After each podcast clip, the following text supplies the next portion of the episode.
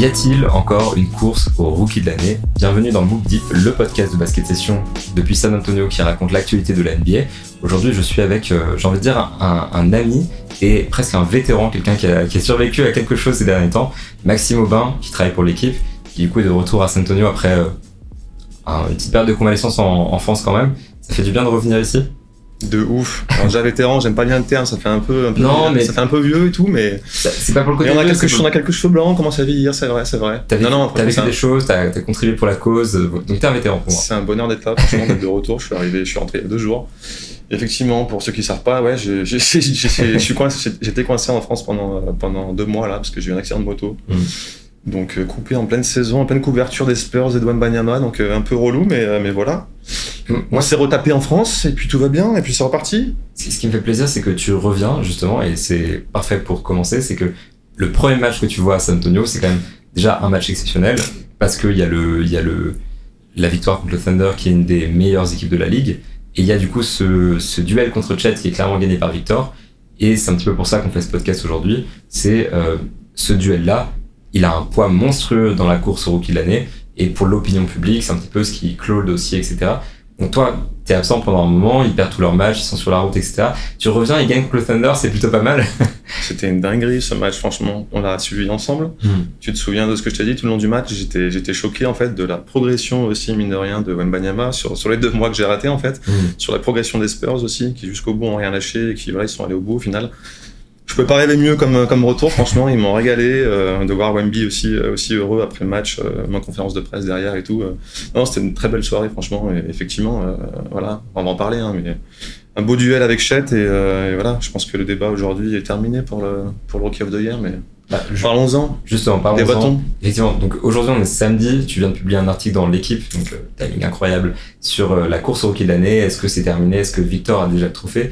Il y a un petit peu il n'y a pas vraiment deux écoles. Il y a l'humilité et il y a le, le côté où il y a le consensus presque. Il y a celui de Devin Vassell qui l'autre jour disait euh, Je pense que c'est fini. Victor est clairement euh, un, un, joueur qui n'a pas son égal en NBA, un rookie qui n'a pas son égal.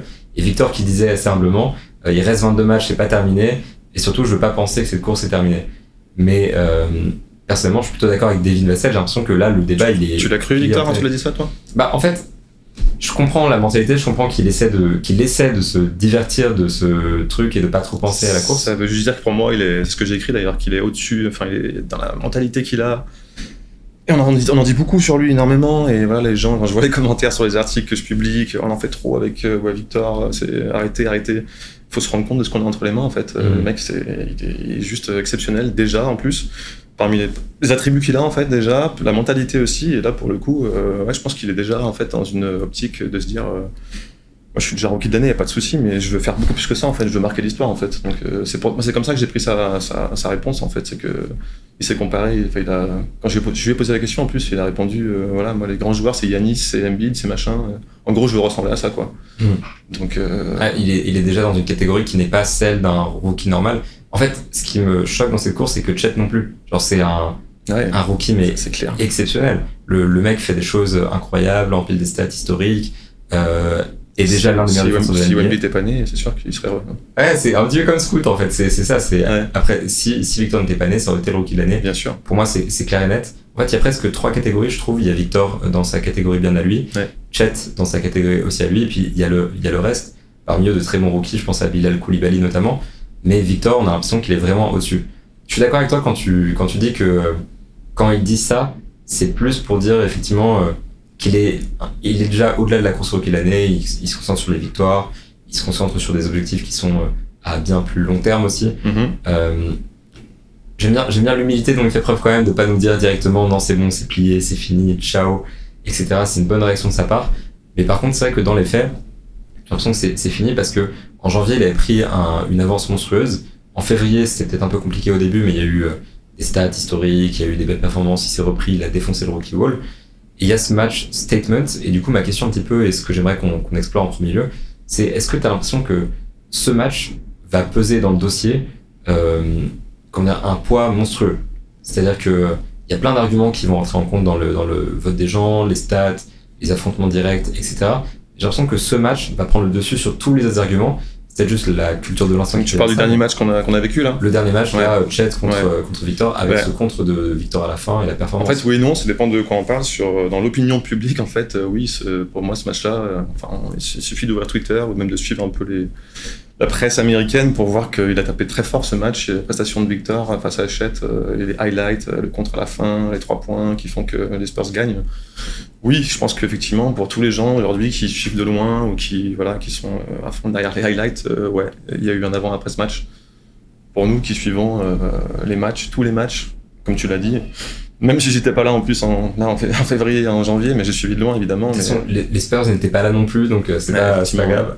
Bam Ouais, non, collectivement, c'est pas ça.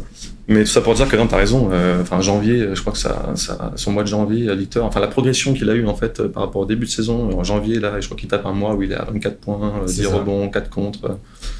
T'es le roi de la stat, tu me diras précisément. Je suis nul les mains vides. Hein, je, je sais bien, mais c'est pas grave. il, fait, il, fait, il, fait un, il fait un mois exceptionnel. Mine de rien, les Spurs gagnent un petit peu aussi. Genre, ils ont 14 matchs, ils en gagnent 5, je crois. Ouais, ils ont. je me souviens de ce que j'ai écrit hier. Mais meilleur bilan de la, de la saison, j'ai pas le, le, truc exactement. Ouais, genre, ils sont à un truc comme 30% de victoire, alors que jusqu'à maintenant, ils étaient à 15 ou 20. Puis dans, les défaites, il y, y, a des défaites comme celle contre Milwaukee. Qui... Où ils s'accrochent tout le long et ils sont, ils sont pas loin de, ouais, ils sont pas loin de score à la fin. Ouais. C'est ça, et puis même quand il perd, en fait, il, il empile les stats, etc. Donc, je, je confirme, c'est 24 points, 9,6 rebonds, il était pas encore en double-double de moyenne. Là, là, il l'est en l'occurrence. Là, il est à, sur le mois de février, il a plus de 10 rebonds. Et par contre, le, la vitesse qu'il a pris à ce moment-là est phénoménale. D'ailleurs, il chope, le, il chope la, distinction de, rookie du mois en janvier. En janvier, c'est son premier rookie du mois. Enfin, en février, ça va être la même chose. En février, être, euh, si, c'est pas ça, c'est un vol en fait. Et on se souvient de ce qu'il avait dit en décembre. Enfin, début janvier, du coup, parce qu'il avait raté les deux premiers, c'est ça? Ouais. Il rate les deux premiers, c'est Chet qui gagne les deux premiers. Normal, parce que le bilan collectif de Casey est tellement euh, exceptionnel, quoi. Mm. Mais euh, décembre, c'était intéressant. En plus, on était en... Tu l'as entendu autant que moi, là. Il disait que que ça l'avait fait chier et qu'il voilà, voulait make a statement, quoi. dire, marquer les esprits, qu'à partir de ce moment-là où il avait vu que Chet avait chopé encore le rookie du mois, que chaque match, ce serait un statement. Et il a délivré derrière euh, de façon incroyable, quoi. Bah, c'est ça, en fait. Depuis ce... ça, fait, ça fait rire que tu dis ça parce que justement, euh, j'avais tweeté la déclaration. C'était le 4 janvier, j'ai check parce que je voulais reposer la question à Victor l'autre jour. Ouais.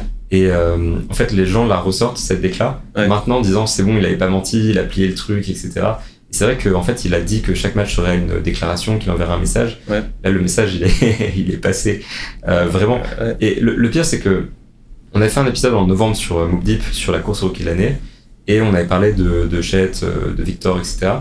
Et moi, j'ai jamais été vraiment partisan de dire euh, Victor va le gagner, etc. Même au début, en, tout cas en début de saison, je disais, je pense que Victor le gagnera à la fin, mais si on s'arrête maintenant, je le donnerai à Chet et je serais pas choqué qu'à la fin de la saison, il il l'ait. Jamais été partisan, tu vois, dans ce, dans ce débat-là.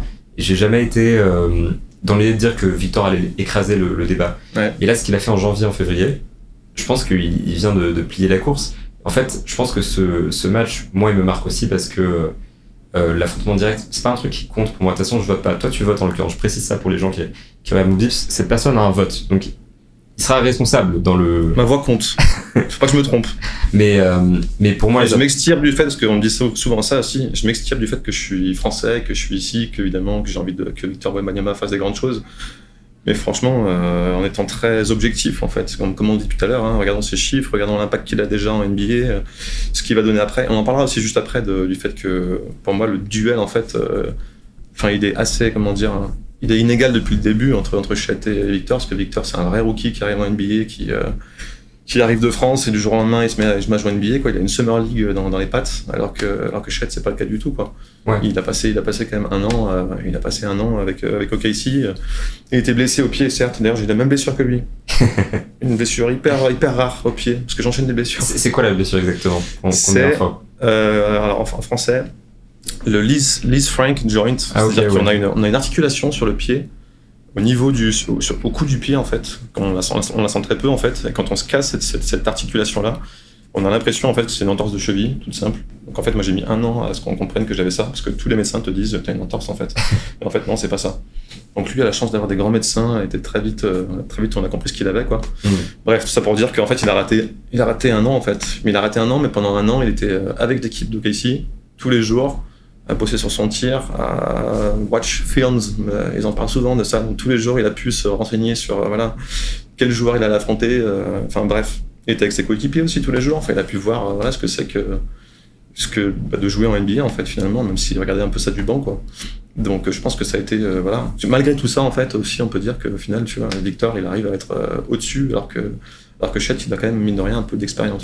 Moi, je suis assez d'accord avec ça. Je pense que ça devrait pas le discréditer dans la course au rookie l'année, dans le sens où il faut bien qu'à un moment il puisse le gagner ce, ce, trophée-là. Ce serait pas juste qu'il soit disqualifié parce qu'il a une saison off. Pour moi, ça lui donne. Ouais, juste pour dire que Victor, ça lui donne encore plus de crédit. Quoi. Mais je, suis d'accord avec toi sur le fait qu'il a de l'avance et que Victor, il découvre le truc.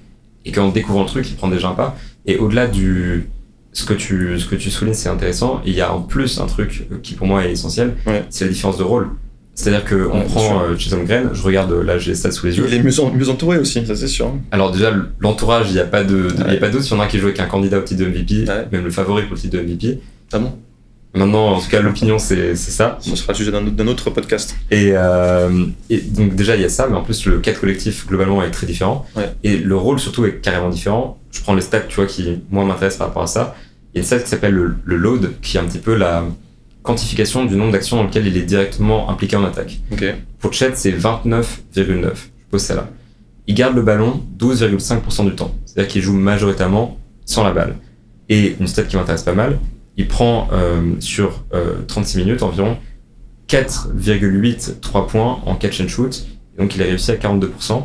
Donc il a des, il a un petit peu, il a pas beaucoup de tirs ouverts parce que les, les défenseurs le couvrent, etc. Mais je veux dire, on crée le jeu pour lui crée aussi un petit peu, mais on crée surtout le jeu pour lui. Il a un rôle du coup mineur, il joue beaucoup sans la balle. En fait, il est dans un rôle de complément. Maintenant, on prend Victor. Donc j'ai dit 29,9 de l'autre pour Chet. Ça veut dire 29,9 actions sur 100, 29,9% des actions. Il est impliqué directement dedans. Victor, c'est 45,3. 45,3 c'est dans le top de la ligue. C'est des stats à la. C'est à ce point-là, parce qu'il me semble que j'avais vu récemment, il y a quelques semaines, où c'était à, je sais pas, 35, 39. Là, il a 45. Il y a le usage sur lequel ils sont un petit peu. Euh, c'est quoi la différence entre le usage et cette stat-là? En fait, la différence, c'est que le, load. le usage prend en compte que les, que les actions qui sont finies par le joueur, donc soit une euh, ballon perdu, passe décisive ou euh, un point. Et le load prend vraiment en compte. l'implication directe dans le, dans le jeu, c'est-à-dire que c'est pas forcément pas besoin de conclure l'action, pas besoin d'inscrire une stat directement dessus. Il faut que tu sois euh, impliqué dedans directement. Et pose un écran à Vassal qui, qui rentre un 3 points. C'est considéré comme dans, le load L'écran, ça compte pas, il faut que tu aies la balle. Il faut que tu sois. Il faut la toucher, ouais. Oui, il faut, que tu, il faut que tu touches la balle. Et euh, donc 45,3%. En fait, c'est après la même stat, hein, c'est juste que je trouve que le load est plus, euh, plus précis et prend, est moins biaisé par rapport à ce côté passe décisive.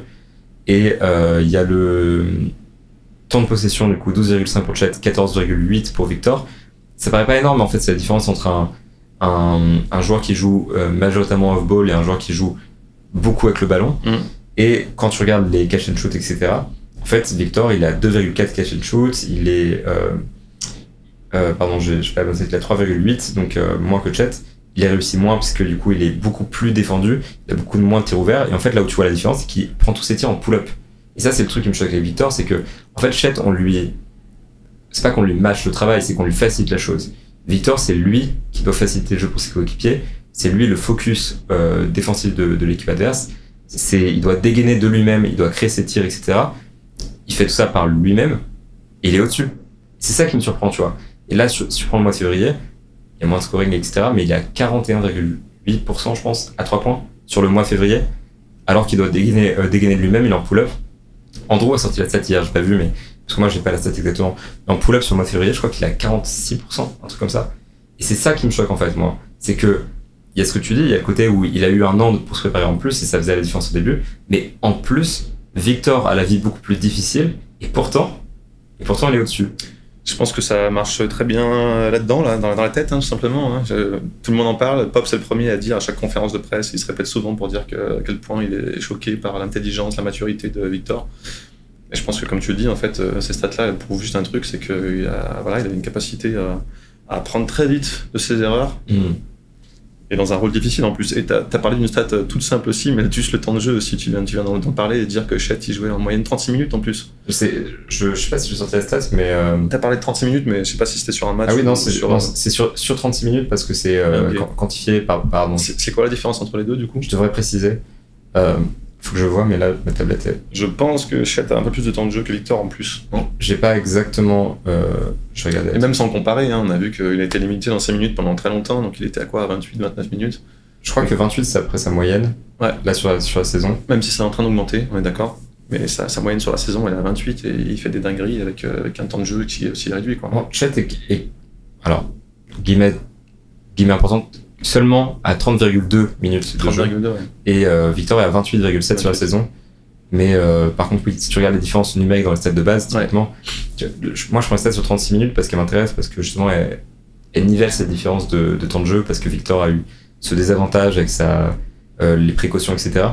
Mais malgré le temps de jeu restreint, bah, effectivement, si tu regardes les stats directs, on sait que je suis pas fan de stats directs, enfin de stats bruts, mais Victor marque plus de points, il prend plus de rebonds, il fait plus de passes D, plus d'interceptions, plus de contre. Alors, il a des pourcentages inférieurs, mais du coup, ça s'explique parce que je disais justement avant, c'est parce que il prend les pull-ups, il est moins ouvert, il doit créer par lui-même, etc. Mm. En fait, il, il, domine la course. Il n'y a pas de débat là-dessus, ouais, c'est sûr. Mm. Je me suis posé la question juste d'un truc pour revenir là-dessus sur le temps de jeu, sur à quel point c'était, euh, comment dire, son temps de jeu réduit. Euh, Est-ce que c'était une volonté aussi, euh, je sais pas, des Spurs aussi de sais plus j'ai lu ça en fait, ou je sais plus si on parlait d'un joueur qui en a fait ça dans le passé avec Yanis ou je sais, sais plus qui, peu importe. Mais je serais pas surpris, connaissant l'intelligence de, Pop et puis du staff des Spurs, que, ça a été un peu volontaire aussi de, leur part de dire euh, tu vas apprendre de tes erreurs. Ça, c'était le but depuis le début, de le mettre un peu dans, sa, merde, entre guillemets. En début de saison, pas mettre Trey Jones, pas mettre de meneur, débrouille-toi. Et en plus, ensuite, de lui dire bah voilà, maintenant tu dois jouer sur euh, 20-25 minutes. Et que ça, ça pousse aussi à progresser énormément, à prendre les bons shoots qu'il faut. Tu vois, si tu joues, si tu joues 25 ou 35 par exemple, bah, t'as pas le choix si tu veux impacter le jeu que de devoir faire des meilleures décisions en fait. Donc je me demande à quel point aussi c'était peut-être volontaire potentiel de la part des Spurs aussi. Tu vois. C'est bon, j'ai pas vu ça comme ça, mais je suis assez d'accord avec toi. Je pense mmh. qu'il y a un truc là-dedans et en plus je trouve que cette limite de minutes, ça lui a permis de, enfin, au-delà de, des décisions, il y avait l'intensité. Vu qu'il joue que 25 minutes, il faut être intense tout le temps. Ouais. Et ça, pour moi, c'est un problème pour Victor quand il joue en France l'année dernière. Au début, quand il est arrivé en NBA, il n'était pas, euh, il avait pas un niveau d'énergie constant sur tout le match. Et là, du coup, sur 25 minutes, c'était constant, c'était il rentre, il met. Euh, il y avait ces matchs, tu sais, où on comptait vraiment les points par minute parce que, en fait, toutes les minutes, il mettait deux points. Et après, on le sortait parce qu'il y avait la limite de temps de jeu. Les gens étaient frustrés en disant, en fait, si vous le laissez, il va, il va marquer 20 points de plus, tu vois, sur le carton, quoi. Ouais. Et euh, donc, il y a cette euh, efficacité, intensité, etc. En fait, maintenant que le temps de jeu augmente, je trouve que, en fait, il garde la même intensité. Et c'est ça qui me, qui me fait, qui me fait vraiment euh, apprécier cette euh, limite, le processus qu'ils ont, qu'ils ont eu avec lui. Et là où je me dis, c'est peut-être volontaire, effectivement, c'est peut-être réfléchi c'est que euh, du coup ça a permis de aussi pour lui de s'ajuster au rythme de la NBA et ça c'est plutôt réussi ouais. Mmh, c'est clair. C'est vrai qu'il y a, des décisions en plus, je suis d'accord ouais. Peut-être aussi un semblant de leadership qui est en train de se dessiner chez lui là, en tout cas sur le dernier match par exemple, tu mmh. vois de porter ses coronesses en fin de match, de, de forcer la décision. Euh, la, de prendre le micro, de parler à la salle, de les chauffer. Enfin, comme tu disais, je pense en France aussi avant, au début en NBA, je trouve qu'il, pour l'instant, je trouve qu'il manque un petit peu aussi de ça, même si ça l'empêchera pas, parce que c'est le sujet du jour d'être le rookie de l'année, mais, mais je pense que s'il veut vraiment s'afficher comme un des, voilà, des meilleurs joueurs de la NBA, parce que c'est ça le next step aussi pour lui. Et puis voilà, le meilleur joueur des Spurs, tout simplement, ben, je pense qu'il faut aussi qu'il soit plus, voilà, plus vocal, euh, qu'il donne l'exemple sur le terrain, comme tu en parlais à l'instant aussi, qu'il soit, voilà, qu'il soit, qu'il soit à fond à chaque, chaque seconde qui donne l'exemple. Donc euh, ouais, à suivre, mais, mais peut-être qu'on en commence à aussi, peut-être qu'il est en train de développer ça aussi, j'espère en tout cas. Ça lui manque pour l'instant. Moi je trouve, moi justement, je suis, je suis pas tout à fait d'accord. Je trouvais que c'était plutôt pas mal dès le début de la saison, le sens où euh, je pense au match contre les Rockets par exemple, tu sais, où euh, où il gagne en prolongation, je pense. Ouais. Euh, en fait, c'est lui qui prend les tirs dans le quatrième quart-temps, c'est lui qui a les responsabilités, qui en fait qui porte son statut de leader sur le terrain. Par contre, peut-être le côté où je te rejoins, c'est le côté. Début de saison, je me rappelle bien, il est juste clutch dans les fins. Enfin, il est déjà bon, attention, mais, mais il est très irrégulier dans les matchs. Mm. Et, et contre, il, a, il a 4-5 matchs de suite où, dès les moments, enfin, dans le quatrième quart-temps, dans, les, dans le clutch time, où il est, il est hyper décisif. quoi. C'est très amusant parce qu'en fait, j'avais j'avais parlé de ça justement dans des articles au début de saison. Ouais. Au début, c'était vraiment quatrième quart-temps, c'était au-dessus de tout. Ouais. Et euh, on se disait, en fait, il vit pour ces moments, il, va, il, il casse tout.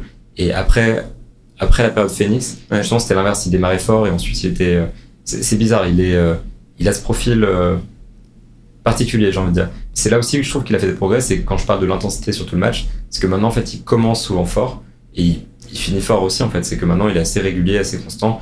C'est encore un axe de progression majeur, mais ça s'améliore. Et par contre, je suis d'accord sur le côté où je trouve que dans l'attitude, dans le dans le côté vocal, plus on avance, plus il progresse. De toute façon, il est voué à être le leader incontestable des Spurs.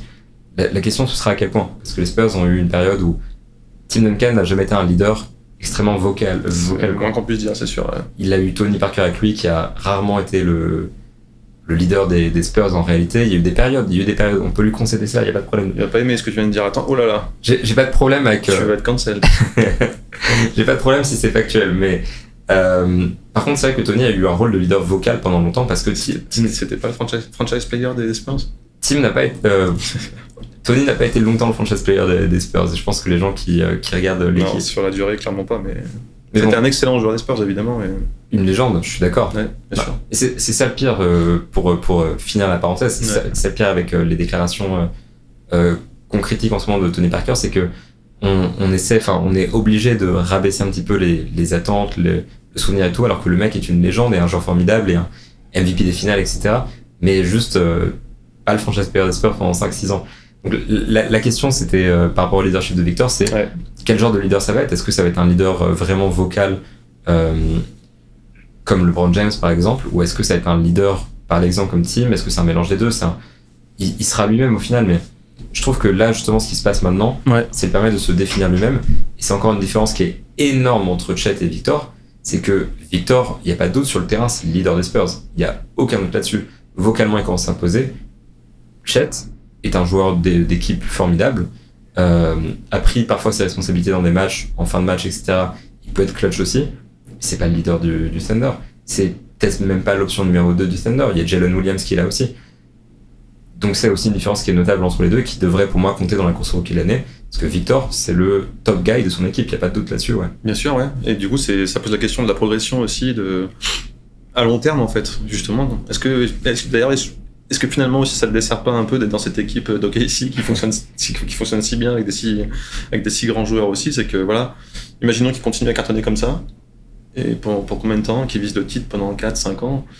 À quel point il va pouvoir évoluer, devenir un immense joueur, Chet À quel point on va le laisser aussi, tu vois, se développer Est-ce qu'on est peut imaginer qu'il devienne une option numéro 2, numéro 1 bis, euh, à côté de Shai euh, Je sais, tu vois, je sais pas aussi non plus. Euh, c'est compliqué de savoir pour l'instant, je dois ce qu'il peut donner sur le long terme comme tu dis, en fait, il a un rôle bien défini pour l'instant. Euh, donc, aucun souci pour qu'il tourne à 20-10 pendant très longtemps, tu vois. Est-ce que ça peut devenir aussi euh, une immense star de la ligue euh, comme, euh, comme Victor? J'en ai aucune, aucune, idée pour l'instant.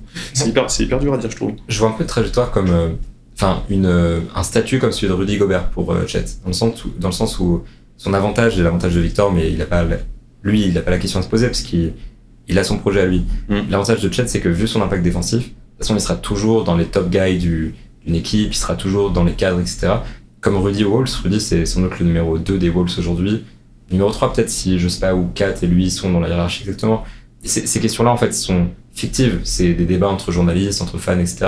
Dans une équipe, il n'y a pas vraiment de ah, c'est toi numéro 2, c'est toi numéro 3, c'est toi machin. Pour moi, juste, c'était un numéro 2 parce que je fais la parenthèse parce que j'ai voté aussi pour, le, pour, le, pour les starters du All-Star Game pour moi, Rudy doit y être 100 euh, fois en fait. pour moi aussi, je suis d'accord. Et, et, du coup, c'est le deuxième meilleur joueur du, des Wolves, ça par contre. Je, je parle de starter, pardon, je parle de, enfin, des, du, du, des, des, joueurs qui ont été choisis pour le Star Game en général en fait.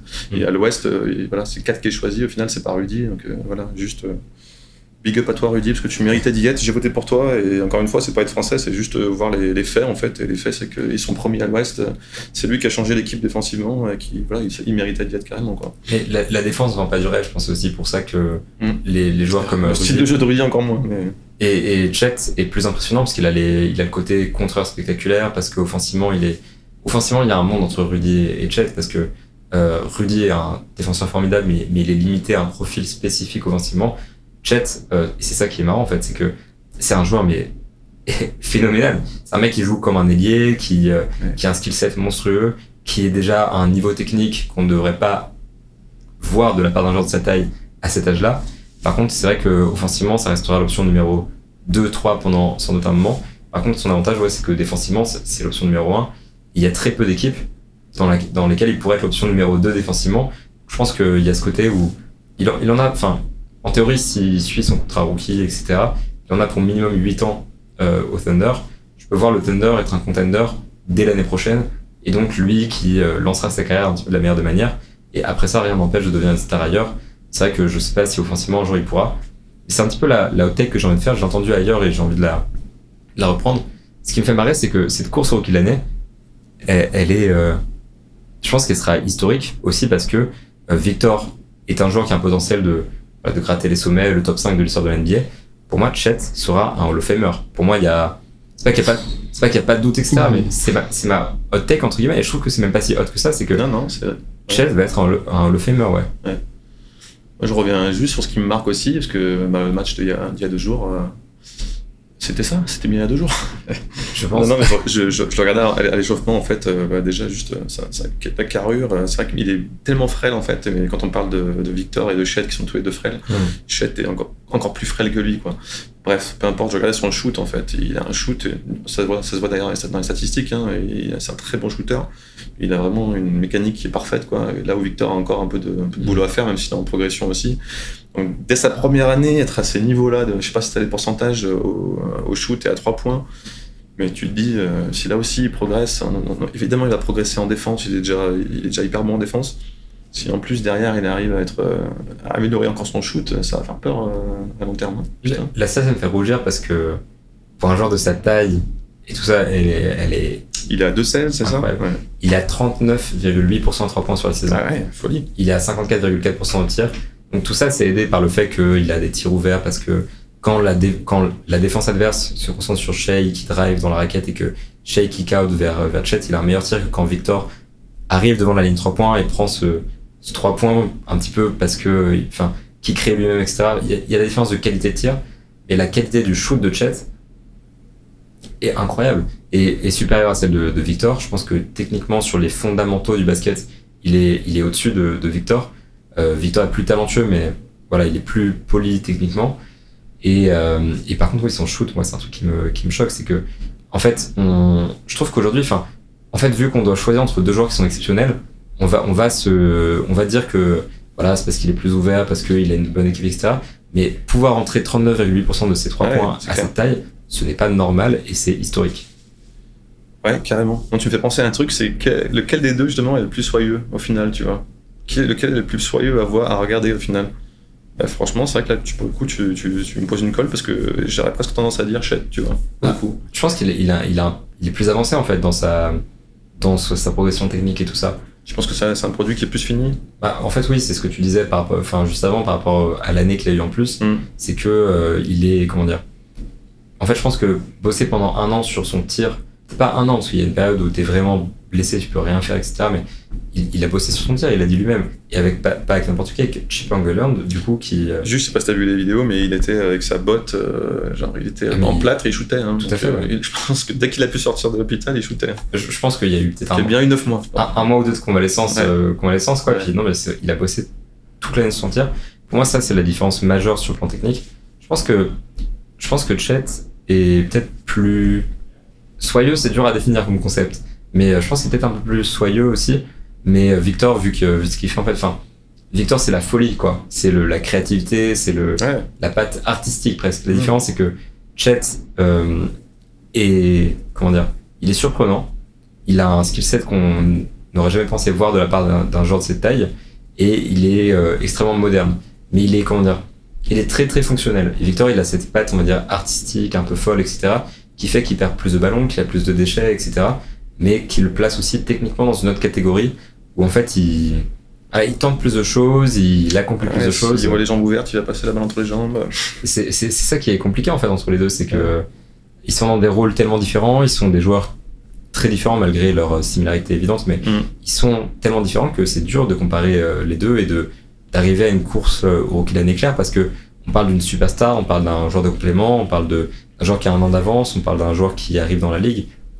Le comparo est difficile, mais euh, ouais, sur le plan technique, je pense que Chet a peut-être un peu d'avance, ouais. Tout à l'heure, on a parlé des personnalités de, tu vois, de, euh, enfin, on a parlé de la personnalité de Victor, mais pour le coup, tu vois, parlons de Chet, euh, là, pour le coup, c'est dur de, savoir, enfin, c'est très dur de savoir qui il est au final et ce qui dégage un peu aussi. alors, j'ai peut-être aussi pas vu assez de matchs de lui, mais de ce qu'on a vu, ce qu'on a vu au match de jeudi, c'est vrai qu'il est, plutôt, plutôt, est plutôt discret pour l'instant.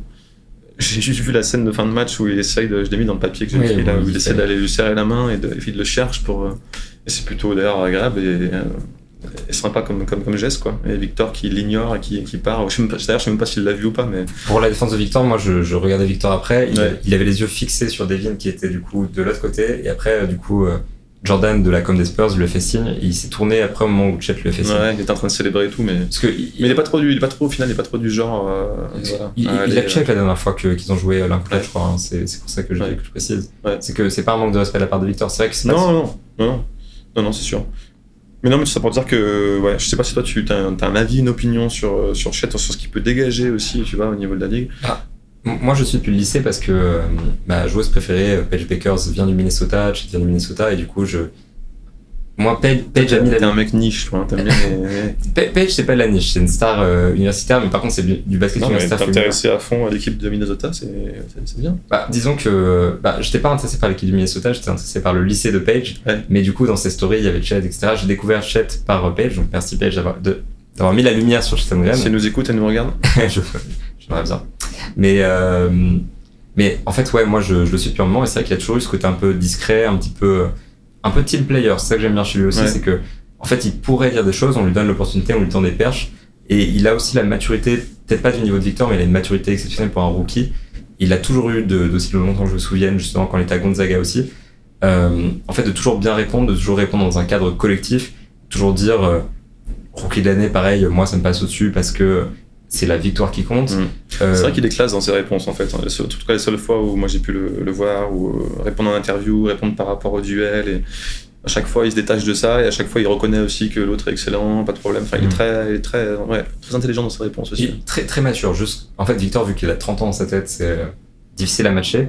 Et euh, vu qu'il c'est quelqu'un de très affirmé, c'est un leader né. Je me souviens du papier de Brian Winders l'année dernière quand il était venu à, à Levallois qui Mhm. disait très directif, etc. Chet a pas ça, je pense. Par contre, euh, il a la mentalité parfaite pour un team player, pour un- une seconde option. Et à terme, il a quoi, 21 ans, je pense? J'ai j'ai pas. Il a 21 ans, ouais. il a- Je pense qu'a priori, il ils ont deux ans de, pas, pas loin de deux ans d'écart, donc Ouais, je pense un- qu'il aura 22 cette année, et ça, Victor vient d'avoir 20. ouais. un an et demi, euh, Un an et demi, deux ans, ouais. un- 1,75 ans, un truc comme ça. Quoi. mais, euh, mais donc, ouais, il, a, il- il est tout jeune. Enfin, en fait, c'est juste que Victor banalise le fait qu'un un joueur de 20 ans euh, réagisse comme ça. Mais Chet est aussi très en avance. Euh, il est plus jeune que Victor, il a ce côté jeune qui ressort, mais par contre, oui, mentalement, je trouve qu'il est aussi euh, très intéressant. Et d'ailleurs, c'est un truc euh, chez les deux qui est phénoménal. Et le podcast est censé être une course au rookie l'année, et finalement, on est juste en train d'encenser- deux joueurs générationnels. Bien sûr. Mais le, moi, le côté intellectuel de, de Chet me, me fascine aussi énormément parce que au Thunder, mine de rien, même s'il est dans un rôle plus complémentaire que Victor, il a des décisions à prendre, il crée le jeu, il, a, il est euh, central dans l'attaque du, du Thunder, il prend beaucoup de très bonnes décisions, il est très en avance là-dessus, il lit très bien le jeu, offensivement, défensivement, etc. Là-dessus, ils se rejoignent justement, aussi parce qu'il a eu un an pour comprendre, pour s'adapter. Victor, au début de la saison, il disait c'est la galère, c'est d'apprendre les principes de jeu, les systèmes, etc. Chet les avait sans doute déjà intégrés. Hum, hum. N'empêche que pour un joueur de première slash seconde année, le niveau intellectuel est Tu phénoménal. vois ce que dit Popovic à chaque fois, à chaque euh, fin de match, il dit à chaque fois la même chose en disant euh, Rappelez-vous que Victor, il fait tout ça sans avoir, sans connaître. euh, Enfin, c'est la première fois qu'il affronte ce joueur. C'est la première fois. À chaque match, il dit ça pour Ouais, te dire que. La déclaration, c'est toujours la même. Il sait, il sait pas qui l'affronte, il sait pas qui défend. Ouais, ouais. Non, mais c'est pour dire aussi. Enfin, il y a forcément un peu d'intox, mais il y a aussi du vrai pour dire que, encore une fois, oui, euh, que Chet, il a quand même un avantage que qu'a pas Victor. Mais, euh, mais bref, depuis tout à l'heure, on parle en fait, et je t'écoute aussi sur ce que tu dis par rapport aux deux. En fait, j'ai l'impression que le résumé de ça, c'est que t'as Chet qui est un excellent joueur, hyper prometteur, et qui sera peut-être un Hall of Famer un jour. Et t'as un mec à côté qui a un ovni en fait. Mais clairement en fait, dans son jeu, dans sa mentalité, dans sa façon d'aborder les choses. Donc en fait, euh, c'est ce que j'ai dit un peu euh, pour conclure mon papier, c'est que finalement, euh, ils sont, je trouve qu'ils sont pas forcément très comparables en fait, et que Victor se compare pas forcément à lui non plus, parce que aujourd'hui les, comparaisons pour la saison de rookie de Victor, ben, c'est les saisons des meilleurs jeunes de l'histoire de la ligue en fait. Mhm. Donc il faut qu'il se compare plutôt à Shaquille O'Neal avec, Orlando euh, qui arrachait les paniers en 93, à David Robinson, à, à Karim Abdul-Jabbar avant. Donc euh, moi je pense qu'on est plutôt sur ce genre de comparaison là en fait aujourd'hui quoi. Ah, je, suis- je suis assez d'accord avec toi quand même. Mais en fait, je pense que si Chet était tout seul, il faudrait remonter à Blake Griffin en 2010 pour avoir une saison rookie aussi convaincante en euh, passant Luka Doncic, qui pour moi est l'une des meilleures saisons rookie de l'histoire, qui, qui est dans la discussion avec Victor en fait. Donc c'est plus récent que ça. Non, mais je veux dire, enfin, en fait, pour moi, si tu prends Victor, tu vois, il faut le comparer aussi à Luca. Dans le sens où Luca, c'est ce mec qui, dans les années 2010, euh, a eu cette saison rookie historique.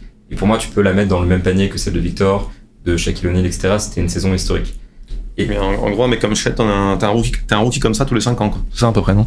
En, gros, en fait, ouais, on peut, on peut dire un truc comme ça. C'est que il y, a eu Blake Griffin qui avait ce côté exceptionnel. Il a fallu attendre 8 ans par Luka Doncic pour avoir vraiment une vraie saison historique d'un rookie.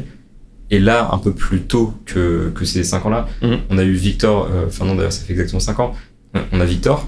Si Chet avait été là, on, aurait dit c'est lui le rookie exceptionnel des 5 ans. Et là, on en a deux d'un coup. C'est exactement ce que je te dis. C'est qu'en fait, un rookie comme Chet, t'en as un tous les 5 ans.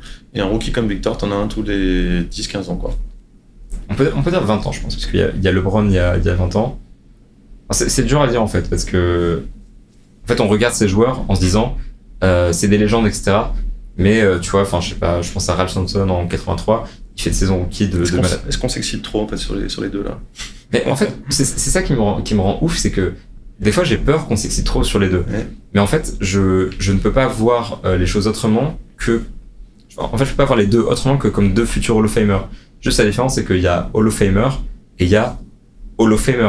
Il y a. Euh, j'ai du mal à comparer, euh, à comparer Chet, je sais pas à quelle star tu peux le comparer? J'ai bien un exemple à te donner, mais tu Tony Parker et. ouais, en fait, c'est dur parce que Tony Parker, vu que les petits, j'arrive pas à faire le, le, lien entre les deux, mais pourquoi pas Pourquoi pas? En vrai, dans le calibre de joueur, c'est, je pense, on, parle de ça, on parle de Tony Parker et Tim Duncan. Pourquoi pas, ouais. Et euh, moi, je pense que quand, euh, quand Victor il part, il pourra euh, avoir le statut de Tim Duncan, il sera en haut dans l'histoire. C'est ça qu'il vise, tu vois. Oui, bien sûr. Le top 5 Je sais pas s'il gagnera autant de. Enfin, pour gagner des titres, et c'est pour, la... pour ça qu'il est là, en fait. Hein. Je pense, comme tout le monde, ça sera dur. Enfin, c'est tellement aléatoire, en fait, de gagner autant de titres que ça. Donc, je, sais pas s'il le fera.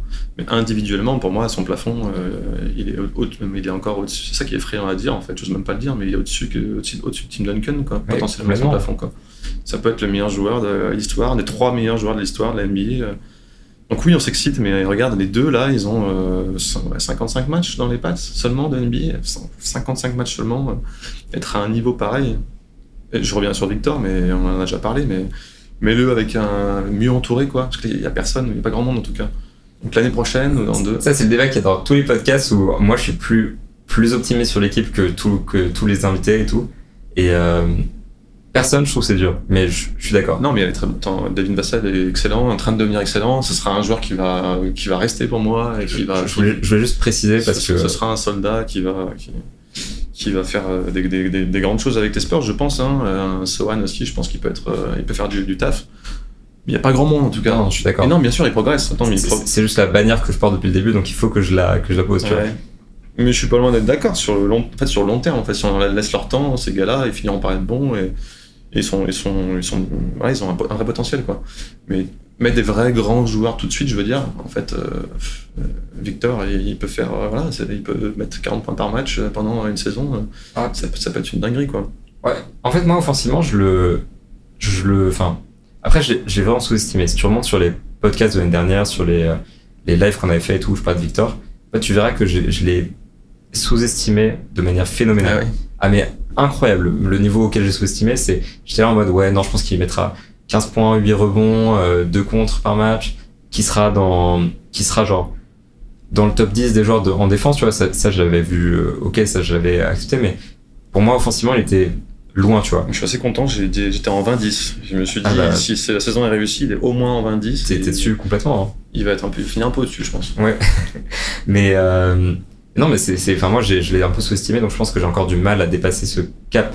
J'ai, encore du mal à cerner le plafond offensif de Victor. Et euh, quand, quand on dit 40 points par match, j'ai encore ce moment où je bloque un peu, je me dis.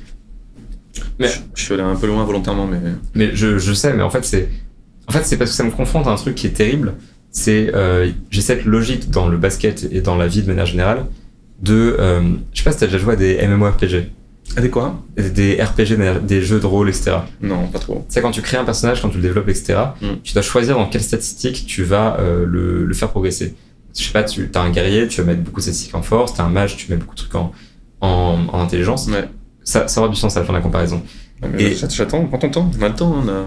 Et du coup, le, toute la soirée. Le mage, il est pas fort, le guerrier, il est pas très intelligent, tu sais. Enfin, monter une caractéristique veut dire que tu vas être pauvre dans les autres. Ouais. Et quand tu décides d'être bon partout, c'est-à-dire que tu es moyen partout. En fait, moi, ce qui me perturbe encore avec Victor, là où j'ai du mal à l'accepter, c'est que Victor est bon partout. Et que Victor peut être excellent partout. Et pour moi, ça, j'ai encore du mal vraiment, tu vois. Parce que Et donc ça pourrait le, quoi, le desservir euh, potentiellement euh, offensivement par exemple? Ça va jamais le desservir en fait, c'est que c'est mais en fait c'est juste que le plafond de Victor je pense dépasse la limite de mon, de mon imagination. En fait, il dépasse le principe de ce que j'imaginais possible chez un joueur, tu vois. Ouais. C'est dire en fait c'est les gens vont me dire après que je suis dans l'excès etc. Mais vraiment c'est ça, c'est LeBron James par exemple est un joueur offensif merveilleux. Quand il jouait aux Heat, c'était un, un des meilleurs défenseurs de la ligue. Il a jamais été un talent, comment dire, générationnel, historique des deux côtés du terrain. Karim Abdul-Jabbar l'a été dans une époque beaucoup plus éloignée, etc. Et il a eu un niveau de domination, je pense, supérieur à tous les joueurs qu'on met, euh, euh comment dire, au-dessus de lui dans la course, euh, comment dire, du meilleur joueur de time. Mm-hmm. La domination qu'il avait sur les joueurs était supérieure. Victor, on parle de ça, et on parle de ça, je pense, dans des proportions qui potentiellement sont supérieures. Donc je pense que j'ai encore du mal à accepter le fait que Victor, offensivement, euh, en fait, peut être un des meilleurs joueurs de l'histoire de l'NBA. Pour moi, c'est il a le potentiel de devenir le meilleur défenseur de l'histoire. Et je pense que si tout se passe bien, il va le devenir. J'ai encore du mal d'accepter qu'il peut être dans peut-être le top 30 offensif, un truc comme ça. Et donc, moi, je bloque encore là-dessus, tu vois. Et je suis d'accord. À terme, il peut marquer 30 points par match, en fait. Et, et je pense qu'on a tous du mal parce que parce qu'on voit quelque, quelque, chose de nouveau en fait en face de nous en fait et qu'on n'a jamais vu ça avant en fait donc je pense qu'il est il est vraiment euh, il est vraiment pionnier en fait mm de ce que potentiellement de ce à quoi va ressembler la ligue après. Ben, on l'a vu, euh, le match de jeudi, c'était le meilleur exemple possible avec des mecs qui, qui savent faire des trucs absolument extraordinaires malgré leur taille. Et, c'est vrai que ça fait des armes quand même euh, de destruction massive, quoi. et de chaque côté, pour, pour le coup, pour Victor, il est tellement complet déjà et, une capacité à régner sur ouais, tous les niveaux du, du terrain. Donc, euh, ouais, j'ai envie de te dire, on est bien San Antonio, il faut, il faut rester et puis il puis faut, faut suivre ça avec attention parce qu'on va pas être déçu, je pense. Ouais, c'est quoi, c'est les 40 minutes, je pense qu'on est, on a fait près C'est vrai. Sans savoir, j'ai mis un petit bilan au podcast. Mais en fait, c'est parfait comme euh, conclusion. Juste un SO à Bilal Koulibaly, dont on parlera peut-être dans un autre podcast, peut-être avec toi, peut-être avec, quelqu'un d'autre. Aujourd'hui, la course est entre ces deux-là, et la course est, je pense, terminée. Je pense que c'est comme ça qu'on peut conclure le podcast, c'est que, en réalité, sauf cataclysme. Game over. Si, Victor se fait une... On n'a pas parlé, de, effectivement, on en parlé, mais de blessures. Parce que tu parlais aussi de la carrière de Chet, euh, mine de rien, tu vois, il commence euh, sa première saison, il se blesse, c'est quand même une blessure importante au pied. Il faut voir aussi comment ça évolue avec le temps. Euh, Victor, je suis assez rassuré parce que j'ai vu au final cette saison par le taf qu'il met aussi, de, à quel point il est entouré là-dessus. Et même je pense qu'aussi à la base, Victor, il a encore quand même, pour sa taille, qui est assez extraordinaire. Et puis il y a la, il y a la flexibilité, il y a le, la souplesse. Ouais, c'est ça. Mais quand tu lui demandes, il te dit que c'est aussi, il, m'a dit, voilà, j'ai de la chance d'être comme ça, comme si c'était un peu inné en fait.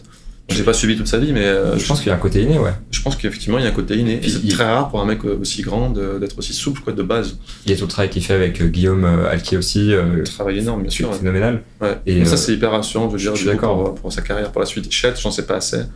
Mais voilà, je pense qu'il est solide. Je... Peut-être moins que Victor. Enfin, le corps est moins injury prone de base que Victor, mais il y a moins de facteurs rassurants que Victor, mais je pense qu'il est solide aussi, ouais. T'as remarqué que tu parles de plus en plus en franglais maintenant que t'es à San Antonio ou pas? En fait, euh, non, parce que je le faisais déjà avant. C'est euh, vrai? bah, c'est la, la NBA en fait. C'est hyper dur, j'essaye de pas mettre trop de termes dans mes, dans mes articles en anglais parce que putain, c'est tellement facile, tellement des mots plus simples en fait. Euh, la pensée française, c'est. Enfin, pour la pensée américaine, c'est un mot et en français, c'est une phrase pour dire la même chose. Donc.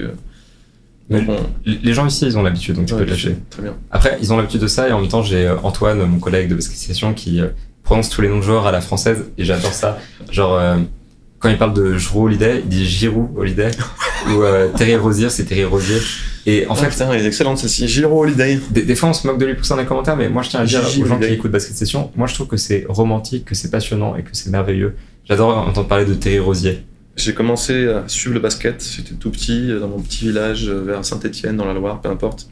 Et je me Désolé pour toi. Ouais, ouais c'était dur. non, non, mais je joue au basket là-bas et tout, bref. Et la première fois que j'ai suivi un joueur que je trouvais extraordinaire aux Lakers, euh, eh ben, c'était Cobb Brillant. et j'ai dit ça, je me rappelle, euh, j'ai dit ça à mon grand frère en disant T'as vu ce joueur, il est incroyable, Cobb Brillant. Il s'est foutu de ma gueule comme jamais. Quoi? Kobe Bryant? Ah voilà quoi. Je viens de loin, moi aussi. ah oui, on a tous euh, un petit chemin à faire et tout. Je pense que j'ai dû dire des dingueries aussi comme ça.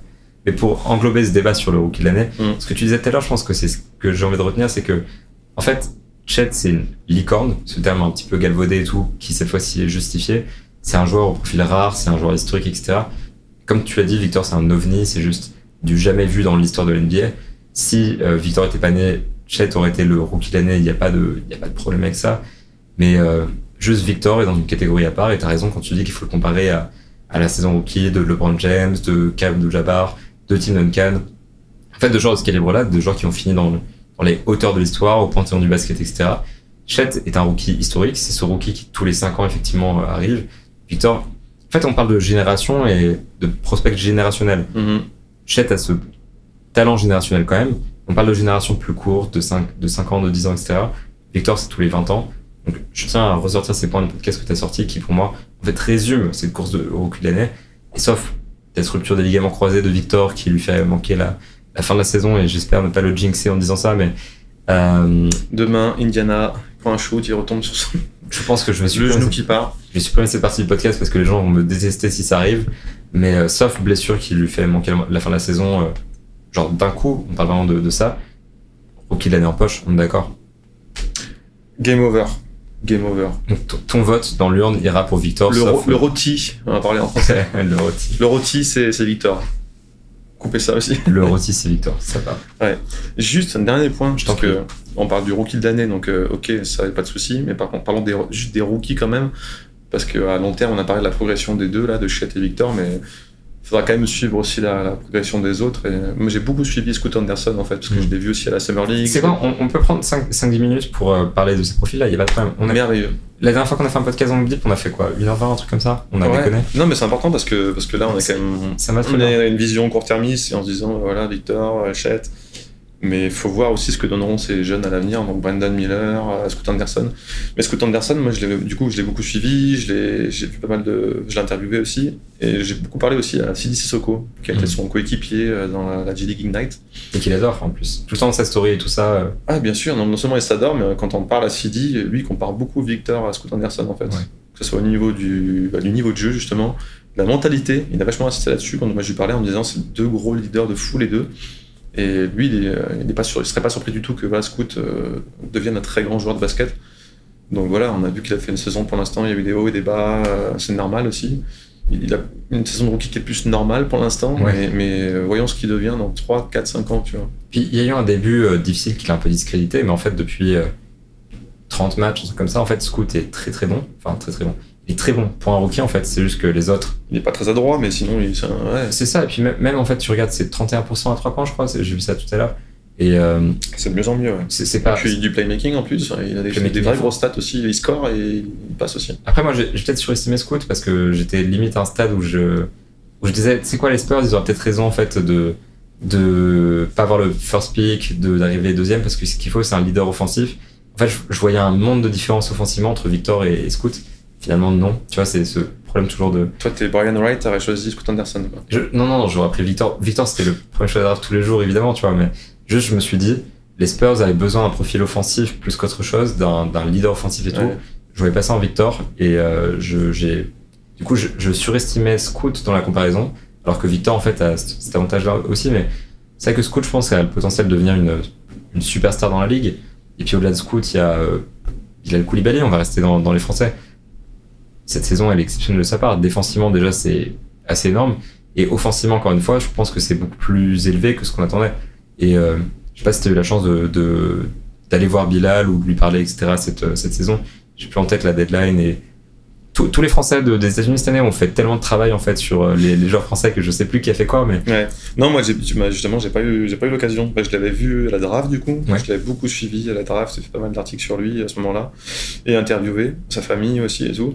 Non, là, je devais aller le voir cette saison. Et puis voilà, j'ai pas pu, du coup. bah oui, enfin Mais, euh, mais on l'a fait, du coup. L'équipe euh, a fait un truc sur lui. Le magazine, d'ailleurs, je crois aussi. L'équipe. Enfin bref, on a beaucoup couvert. Mais ouais, non, sa progression, elle elle est folle, quoi. Euh, c'est, je, dirais des bêtises sur le timing, mais c'est quoi Il y a moins d'un an où il est, euh, il est avec les espoirs des Mets encore ça euh, fait un an et demi à peu près, ouais. an Enfin ouais. il y a un an et demi, ouais, il était avec les espoirs des Mets et on.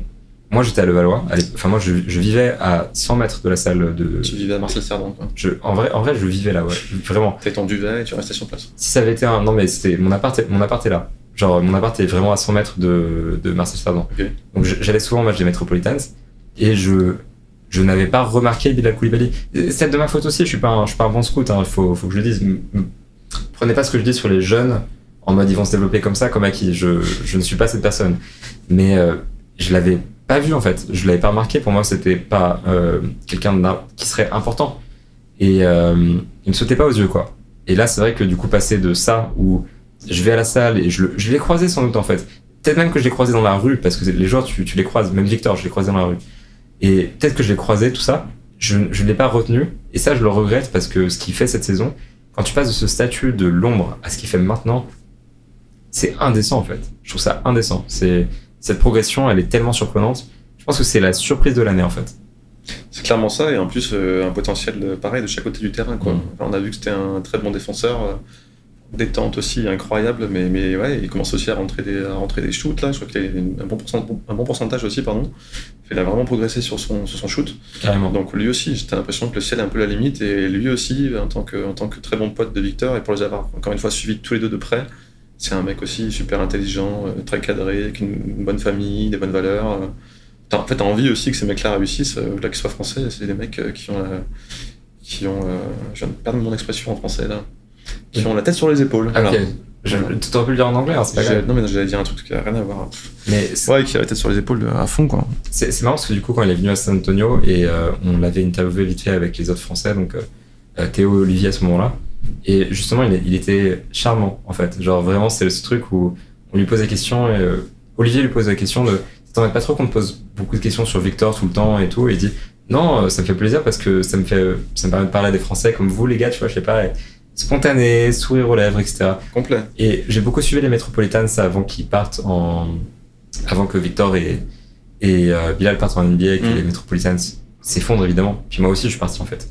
Mais euh, et Bilal toujours avait ce côté où déjà c'est un, un, bosseur immense et ça se voit avec Washington cette année où en fait il arrive quand même à progresser énormément dans ce marasme. On parle des Spurs comme d'une mauvaise équipe, mais les pires équipes de la ligue, c'est les Spurs en font pas partie de cette catégorie-là. Enfin, il y, a les Hornets, il y a les, les Wizards qui sont peut-être la pire ligue. Faut pas s'arrêter au bilan, c'est sûr. Et ouais. Mais ils, ils, sont ils sont horribles les Wizards. Ils sont horribles et malgré ça, il arrive quand même à se développer. Il arrive à, à marquer ses points, à, à faire ses stats, etc. Et ça, c'est énorme. C'est un vrai bosseur, c'est un mec intelligent. Je sais pas à quel point il a le potentiel d'être une star ou quoi que ce soit un jour. En tout cas, ça va être un super joueur, il n'y a pas de doute. Hmm. Juste, c'est typiquement le genre de joueur où tu as envie d'être en, en, quoi, en 2024, tu as envie d'être en 2029. Quoi. Ah, et de voir direct. Moi, 2029, là, en 5 ans, j'ai voilà, envie de voir ce qui, ce qui va être et je suis assez convaincu que ce sera une, super, une, star, une star, je sais pas, mais un très bon joueur de basket, tu vois, qui, qui rentre ces stats-là. Euh, Ouais, sans aucun doute, il sera à un très très très bon niveau. Ouais. tu vois, moi, c'est la question que je me pose avec euh, pas mal de rookies de la QV qui sont qui ne s'appellent pas euh, Scoot, Chet ou Victor. C'est quel est le Brandon Miller en vrai aussi. C'est quel, est le potentiel de, star chez, eux? Et Bilal, je trouve, c'est ce niveau-là où tu te poses la question euh, est-ce que ça va devenir Enfin, il, peut il peut échouer. Hein, tout le monde peut échouer. Victor aussi, Chet aussi, etc. à quel point est-ce qu'il peut devenir star? Et je trouve qu'il est justement cette limite où tu te dis son potentiel, ça va être celui d'un formidable joueur de complément, genre un Nicolas Batum plus, alors que Batum est déjà un super joueur de complément. Euh, et en même temps, tu te dis, euh, pourquoi pas? Pourquoi pas une star, quoi C'est vrai que j'ai envie d'être en 2029 aussi pour avoir la réponse. Et j'enchaîne parce que sinon je vais l'oublier, parce qu'on l'oublie tout le temps, je trouve, dans la conversation, mais Brandon Miller, euh, beaucoup de personnes ont des doutes. Moi, j'ai pas beaucoup, regardé la, saison dernière à Alabama, mais les gens trouvaient que c'était un scandale qu'il parte en deuxième position de la draft chez les Hornets. C'est ce qui fait cette saison, c'est exceptionnel aussi. Dans la modernité du profil dont on parlait par rapport à Hachette et tout ça, il est juste là, grand, euh, très technique, formidable, extrêmement moderne, efficace, un des meilleurs scores de cette QV de rookie. Je pense à un... En fait, le second rideau de, de rookie de l'année, il en, il en, enfin, derrière euh, Chet et Victor, quoi, je veux dire, il, il fait partie de cette, de cette, catégorie de joueurs qui sont euh, brillants, super performants, euh, impressionnants et qui montrent des choses. Enfin, je pense que lui, pour le coup, il a un potentiel de star. Je sais pas mm. ce que t'en penses, mais. À l'université, était comparé à KD. Je me souviens quand son, son, son jeu, en fait, parce que c'est quelqu'un qui est assez fin, très élancé. Ouais, ouais. Et euh, en fait, moi, ce joueur-là, pour le coup, en tout cas, cette saison, je l'ai pas assez vu pour pouvoir en parler, donc je préfère pas en parler. Les, les Hornets, c'est dur, hein. j'ai pas regardé beaucoup, beaucoup de matchs. J'ai regardé 20 matchs max des Hornets. Ouais, c'est sûr, ça fait pas rêver. Mais non, non, je, je sors du basket pour le coup, mais lui, c'est vrai que j'ai. Plus je l'ai vu en plus au, euh, comment dire, au combine aussi, etc. J'ai vachement du mal avec ce gars-là pour euh, tout simplement par, par son passif, euh, je son passif judiciaire là. cette histoire, elle, est tellement en travers, c'est tellement les, comment dire les, les gros problèmes aussi de l'Amérique. Hein, pour le rappel, pour ceux qui ne savent pas, je pense que tout le monde sait déjà suivre ce, ce, podcast, mais il n'y a pas que des experts qui, qui écoutent pas. Non, mais il a, participé quand même à, une tuerie quoi, sur le campus de l'université d'Alabama. Donc, euh, donc euh, c'est des faits. On sait que c'est lui qui a donné l'arme du crime en fait à un pote à lui qui a tué quelqu'un. quoi. Mm. Et le mec n'a pas été inquiété par la, pas été, pas été inquiété par la justice. Quoi. Donc je trouve ça absolument fou. Et juste quelques mois après, il passe à la draft, il passe en deux et, personne ne lui pose des questions là-dessus. Et le mec euh, aujourd'hui, enfin voilà, juste pour ça déjà, par ce, que, ce petit passif, moi j'ai vraiment du mal à le suivre et à me dire, j'ai pas trop envie de parler de lui. Quoi, tu vois. Ah, je, suis d'accord avec toi. Hein. C'est aussi, je pense, pour ça qu'on en parle moins et que on en parle, enfin que moi j'en parle peu aussi parce que c'est quelque chose qui est important pour moi. Ouais, comme euh, comme Miles Bridges, quand si on reste dans le cercle des, Hornets, on n'a pas envie d'en parler parce que euh, il y a le côté humain qui rattrape. Mais c'est vrai que si on, je pense qu'un jour je ferai un podcast peut-être sur le l'impunité des athlètes euh, au niveau universitaire, lycéen, mmh. etc. Et ça, tombe là-dedans en fait. C'est vrai que on a parlé de, de l'aspect humain, je pense, de Bilal, de Victor, qui sont des personnes très chaleureuses, très sympa et tout. T'as envie de les apprécier. Chet a aussi ce côté euh, cool. Euh, School très charismatique. Euh, tous ces gens-là, en fait, ont cette énergie-là. Miller, c'est celui qui manque dans le haut du panier de ce truc-là parce que, effectivement, c'est dur d'apprécier le joueur qui a fourni l'arme qui, a, servi à tuer une femme. Euh, donc, ouais, non, je suis d'accord. C'est quelque chose qui est important à noter. C'est bien que tu le fasses parce que je l'aurais pas fait sincèrement, donc euh, pas mal. Ça fait un moment que j'aurais aimé écrire là-dessus, j'ai pas pu, donc voilà. Je profite de cette plateforme pour en plus, mais c'est même pas que ça. En plus, je pense c'est même pas que l'impunité des sportifs. En plus, c'est juste le problème aussi des lois américaines euh, ah, selon les, États. J'ai plus le dossier en tête, mais de mémoire, là, pour le coup, euh, voilà, c'est pas répréhensible par la loi dans la dans l'Alabama, pardon, sur le fait que voilà, tu donnes de l'arme, mais c'est pas toi qui as tué, donc euh, pas de souci. Ah, ça, ça, c'est un débat plus profond, je trouve. Mais, mais, mais non, je suis d'accord. Mais il y a, y a aussi ce côté où il y a quand même un vrai souci avec les armes à feu dans ce pays et les lois. Et Jamoran, si tu nous écoutes. Après, après Jamoran, pour le coup, il a c'est notre digression. Pareil, un gros abruti, franchement. Peut-être un petit peu abruti, mais pour le coup, il a, rien fait d'aussi. C'est incomparable avec Miller, quoi. Parce que il a tué personne, il a mis en danger. Enfin, mis en danger, je sais pas, mais il a euh, mis la vie de personne en danger, en tout cas. Et euh, il s'est montré comme un débile, il a une mauvaise influence, etc. Mais il a donné un très mauvais exemple à. Mais ça reste légal. Et des centaines de milliers de jeunes, quoi. Il a, il a rien fait d'illégal. Et il non, c'est sûr. Non, pour, le, pour les deux, là, c'est ouais, le jour et la nuit, quoi. C'est pas, immor pas immoral euh, totalement, quoi. C'est pas un truc où. Il y, a, il y, a, un vrai débat philosophique à avoir là-dessus. En tout cas, t'as raison là-dessus, sur le fait qu'il y en a un, en tout cas, qui est suspendu, euh, c'est quoi, ou 50 matchs, un truc comme ça, et t'en as un qui est suspendu zéro, qui est drafté en deux, et que, tu vois. C'est ça. Hein. Alors qu'il a participé à un meurtre, quoi. Bref. Ça, ça devrait être je pense que ça fera un, podcast en lui-même intéressant sur euh, quelque chose de plus lié à la société américaine et tout ça. Euh, profil du coup qui est pas euh, très américain. Et le dernier, je pense qu'on peut aborder dans les, dans les rookies, celui de je sais jamais, je suis désolé, je, je, mets pas le son quand j'écoute les, les, matchs. Je regarde la caméra quand je m'excuse, tu vois, c'est toujours ça. Je sais de qui tu as parlé et je, te, laisse, je te laisse prononcer son nom. Tu me laisses prendre la balle? Attends, c'est quoi Je vais sur basketball référence et je, je regarde exactement. En fait, je, suis désolé, je ne regarde pas le. Euh... Tu tapes prononciation. Poziemski Ah non, euh, ouais, non, mais c'est vrai que. C'est quoi, j'aurais pu, pu, parler de. Poziemski, j'ai pas de doute sur, euh, sur lui parce que j'ai entendu son nom quand il était euh, à Santa Clara l'année dernière. Parce que lui aussi, pour le coup. Très bon, très bon rookie qui monte en puissance aussi. Hein. Putain, c'est ça. Qui a piqué la place de, de Clay dans l'enceinte de départ.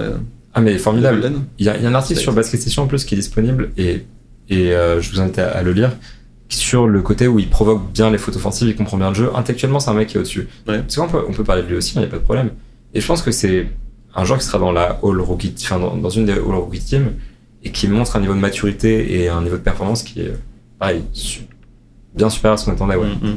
Je sais pas si tu l'as beaucoup vu. Tu parler de qui, toi? Moi, je pensais à, et c'est pour ça que je, jamais fait espagnol, en fait, en, en, au collège et tout. Je pense à, euh, du coup, Rémé euh, ah oui, Raimé Vasquez Raquez. Euh, Raquez, pardon, putain. Je sais pas, je. je non, non, Raimé Raquez, ouais, effectivement, ouais. Je fonctionne avec le, la prononciation affichée sur Basketball, basketball Référence, mais. C'est bien Raimé ou pas? Non.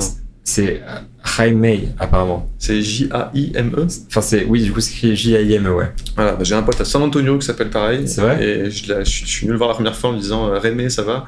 Il m'a dit non, Jaime, tu vois. Ah, ok. Donc tu prononces le R et tu dis Raime. Ok, Raime, du coup. Raime Raquez, j'imagine que c'est comment on dit. Je, suis désolé, hein, c'est. on va se donner notre gueule complet là, mais. Euh, mais c'est pas grave, on prend des risques. Mais, voilà, Raime Raquez. Ouais. C'est mieux que de l'appeler euh, Jamie Jacquet, quoi. Mais, euh, mais, ouais, putain, mais lui aussi, euh, pour le coup, euh, bah, bah, hyper sur, Il a été drafté en combien, lui, d'ailleurs? Il a été drafté en 18ème. À 18, quand même, tu vois.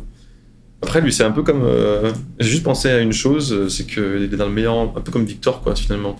Il est dans le meilleur environnement possible à Miami. Là, franchement, ça, bosse extrêmement bien. Les mecs arrivent toujours à sortir des, joueurs, à développer aussi des joueurs.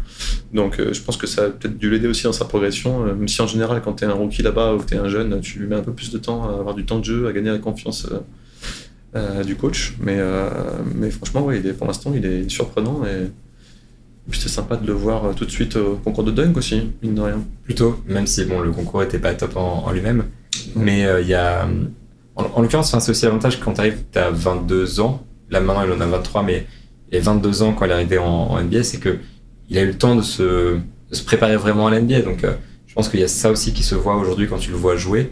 et en fait, c'est le mix de ce côté expérience qu'il apporte et le, le cadre collectif. Ils avaient besoin d'un joueur comme lui, justement ils avaient besoin d'un profil ailier pour remplacer les, euh, euh, les profils qu'ils avaient perdus pendant l'été, les Max Truss, euh, même Gabe Vincent qui apportait du shoot, etc. Ils avaient besoin d'avoir un profil comme lui. Et en fait, c'est directement, c'est le, le, bon joueur pour Miami. Lui, c'est le bon endroit pour lui. C'est c'est énorme.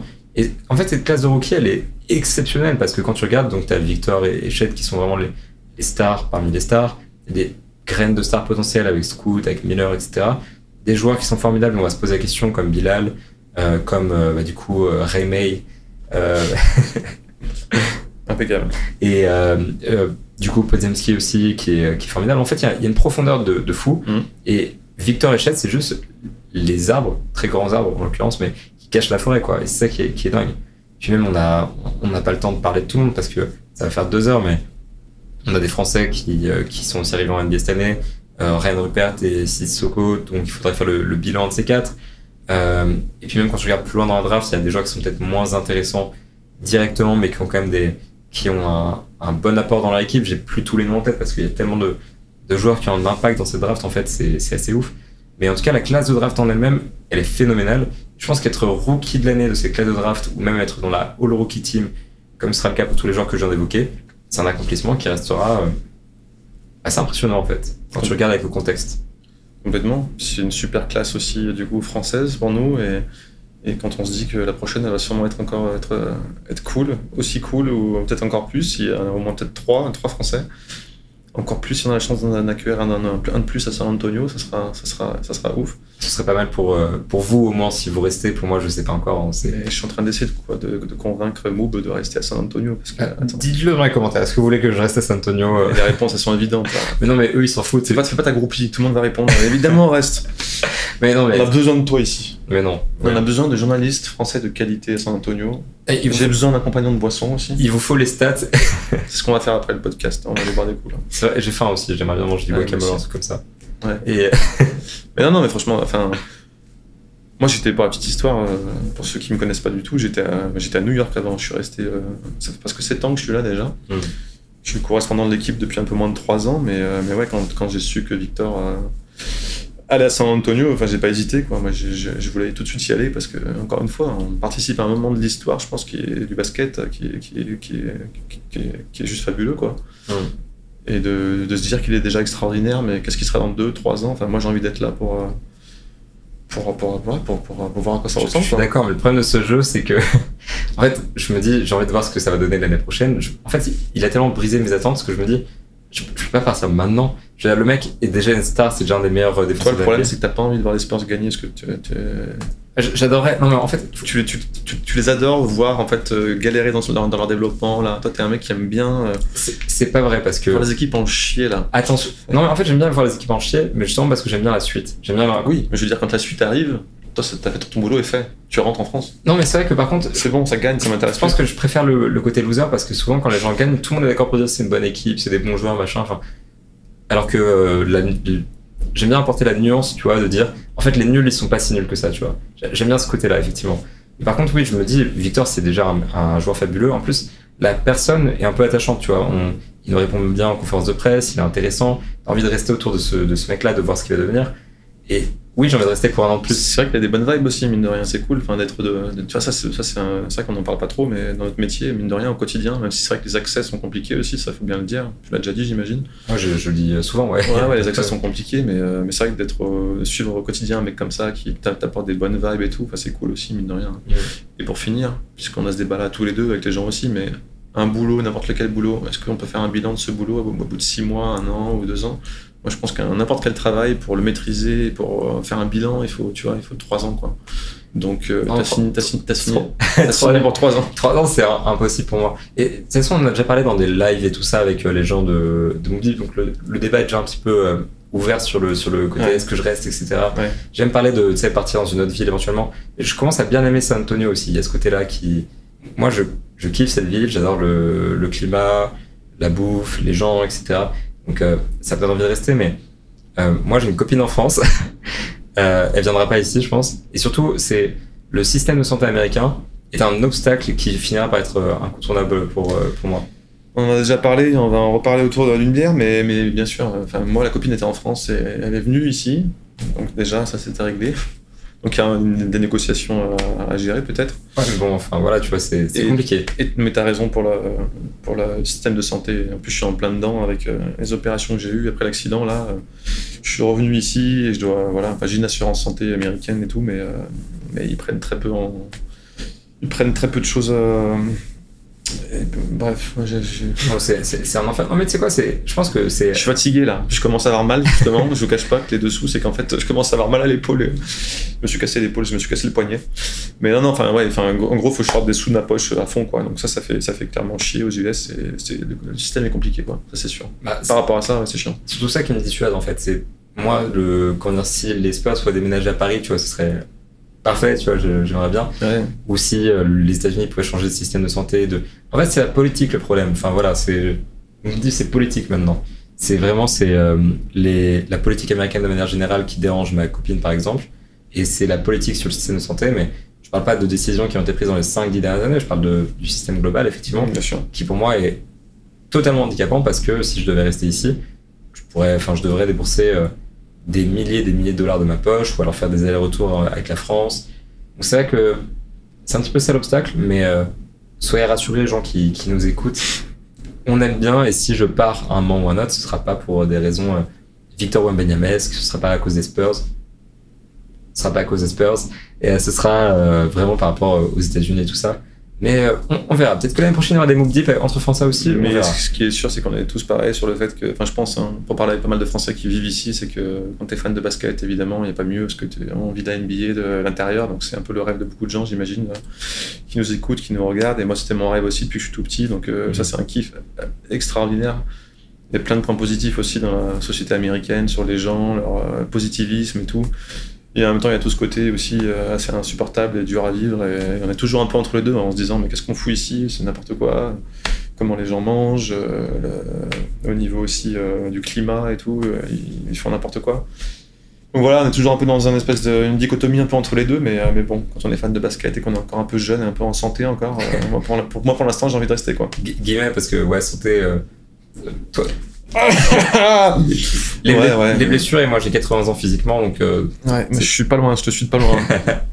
mais, mais voilà, en tout cas, ouais, non, San Antonio c'est cool quand même. Puis il y a ce côté un peu mexicain, moi que j'aime bien justement. Le, ouais, latino qui les, les gens qui viennent du Mexique sont euh, généralement mes amis à San Antonio. Ouais. J'ai plus de, je me suis fait plus d'amis euh, mexicains ou euh, hispaniques de manière générale euh, que d'amis euh, qui sont euh, américains, qui sont nés aux États-Unis ou qui. Euh, en fait, moi je pote avec les gens qui ont traversé la frontière, quoi. Ouais. Et c'est, mais c'est le côté cool avec San Antonio. a une histoire un peu commune, enfin, des, des points communs quoi. Ouais. enfin, ouais, après, c'est pas, la, c'est pas la même chose d'immigrer la- du Mexique et de la France, mais. Pardon. je pense que la, la- la culture aussi est un peu plus proche et tout. Pour, euh, depuis que je vis aux US, je suis allé plusieurs fois au Mexique, tu vois, j'ai fait différentes régions et là-bas il y a une vraie euh, culture euh, bah, justement latine, un peu comme nous, euh, de, sortir, de, de boire des coups, de refaire le monde. Ça, ça c'est pas mon truc, mais je comprends, ouais. Non, mais enfin, ce qu'on fait là, en fait, de débattre et de refaire le monde, en fait. Voilà, Ouais. Refaire le monde, par exemple.